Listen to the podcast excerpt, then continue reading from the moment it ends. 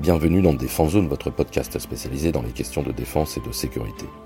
Chaque semaine, en plus de nos entretiens avec des militaires, policiers, gendarmes, entrepreneurs et autres experts du secteur, nous vous proposons un court résumé des actualités qu'il ne fallait pas rater ces derniers jours. Afrique.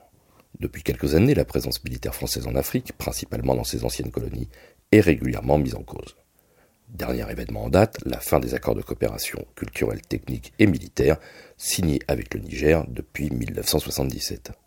Suite à l'annonce faite par le président de la République il y a quelques jours sur le retrait des troupes françaises du Niger d'ici la fin de l'année 2023, le Tchad sera donc le dernier pays de la région à abriter des militaires français avec environ un millier de soldats.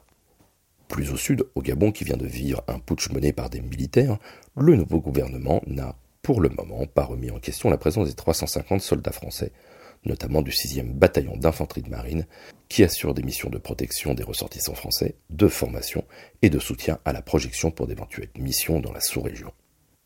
Malgré ses revers au Sahel, la France compte poursuivre ses nombreux partenariats sur le continent africain, où elle assure des missions de lutte contre divers groupes terroristes, de contrôle des espaces maritimes, de renseignement, de support logistique et de formation au profit de partenaires locaux.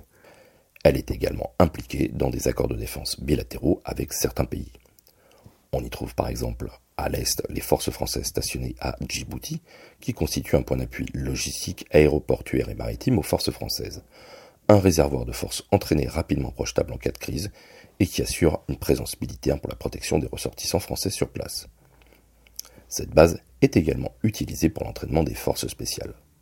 À l'ouest, les forces françaises en Côte d'Ivoire, les FFCI, sont une autre base opérationnelle avancée en Afrique, fournissant un relais opérationnel et un réservoir de forces projetables en cas de crise dans la région. Enfin, les éléments français au Sénégal, les EFS, servent de point d'appui stratégique, opérationnel et logistique majeur sur la façade ouest africaine. Accord de défense.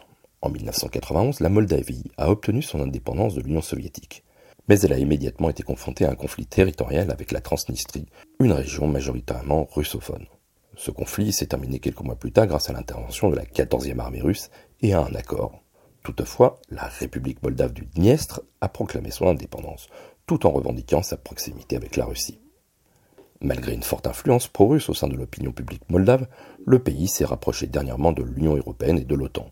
Cette orientation a créé des tensions régulières avec la Russie, marquées par des opérations d'influence et des expulsions de diplomates russes, le dernier en date en juillet 2023. La situation s'est encore compliquée avec le déclenchement de la guerre en Ukraine. La Russie a intensifié ses pressions sur la Moldavie, notamment en agitant la menace d'une intervention militaire ou en faisant survoler le territoire moldave par des missiles tirés en direction de l'Ukraine. Un général russe a même évoqué le contrôle du sud de l'Ukraine comme un moyen d'accéder à la Transnistrie, où des cas d'oppression de la population russophone ont été signalés en avril 2022. Cependant, la Moldavie ne dispose pas des moyens nécessaires pour se défendre efficacement contre de telles menaces en raison de la faiblesse de ses forces armées. Ses capacités aériennes reposent principalement sur quelques hélicoptères qui, comme 90% des équipements militaires moldaves, sont d'origine soviétique. Face à cette situation précaire, le président du Conseil européen, Charles Michel, a promis à la Moldavie un soutien sous forme de livraison d'équipements militaires de la part de l'Union européenne. De même, le Royaume-Uni a lui aussi offert son soutien. Cependant, la France semble vouloir aller plus loin dans son engagement envers la Moldavie. Le ministre des Armées français, Sébastien Lecornu, s'est rendu à Chisinau le 25 septembre dernier, où il a rencontré son homologue moldave, Anatoly Nossatil, pour jeter les bases d'un futur accord de défense. Les deux ministres ont signé une lettre d'intention visant à renforcer la coopération en matière de défense et à aider la Moldavie à moderniser ses forces armées. Cette coopération comprendra un audit des moyens de défense aérienne afin de renforcer la sécurité du ciel moldave. La France est également engagée à soutenir la Moldavie face à toute tentative de déstabilisation. Dans le cadre de cette initiative, la Moldavie a déjà annoncé l'acquisition d'un radar de surveillance aérienne GM200 près de Thalès. Ce radar est capable de détecter et de poursuivre simultanément des cibles évoluant à différentes altitudes dans divers environnements, permettant ainsi le renforcement de la surveillance de l'espace aérien moldave. Équipement les gendarmes et les policiers français seront équipés de motos électriques de la marque italienne Energica dans les prochains mois. Cette transition vers des véhicules électriques s'inscrit dans la tendance croissante des services publics en France à adopter des motorisations alternatives. Energica Motor, une entreprise basée en Italie, a remporté l'appel d'offres notifié par l'Union du groupement d'achat public, l'UGAP, publié en novembre 2022, pour la fourniture de motos électriques de type trail routier de plus de 8 kW de puissance, destinées à équiper les forces de sécurité intérieure. Energica Motor collabora avec deux autres entreprises pour adapter les motos à un usage pour les forces de sécurité. Tendance Roster, le principal revendeur Energica en France depuis 2017, agira en tant que coordinateur local, tandis que Durisati, spécialisé dans la préparation de véhicules à 2 et 4 euros, ajoutera des sirènes, des gyrophares, des valises et des livrets spécifiques aux motos de la gendarmerie et de la police. Energica équipera les forces de sécurité avec trois variantes de l'Experia, dont une version modifiée de la Green Tourer pour les motards de la gendarmerie et de la police. Une dernière version standard, en véhicule banalisé, sera réservée à la police nationale. Selon le magazine motomag.com, l'Energica Xperia est l'une des meilleures motos électriques actuellement disponibles, avec 102 chevaux, 80 chevaux de puissance continue, 105 N de couple, une charge rapide et une autonomie de 256 km en cycle mixte. La décision d'adopter des motos électriques s'inscrit dans le cadre des politiques de soutien à l'adoption de véhicules électriques mises en place par le gouvernement français en vue des prochains Jeux olympiques.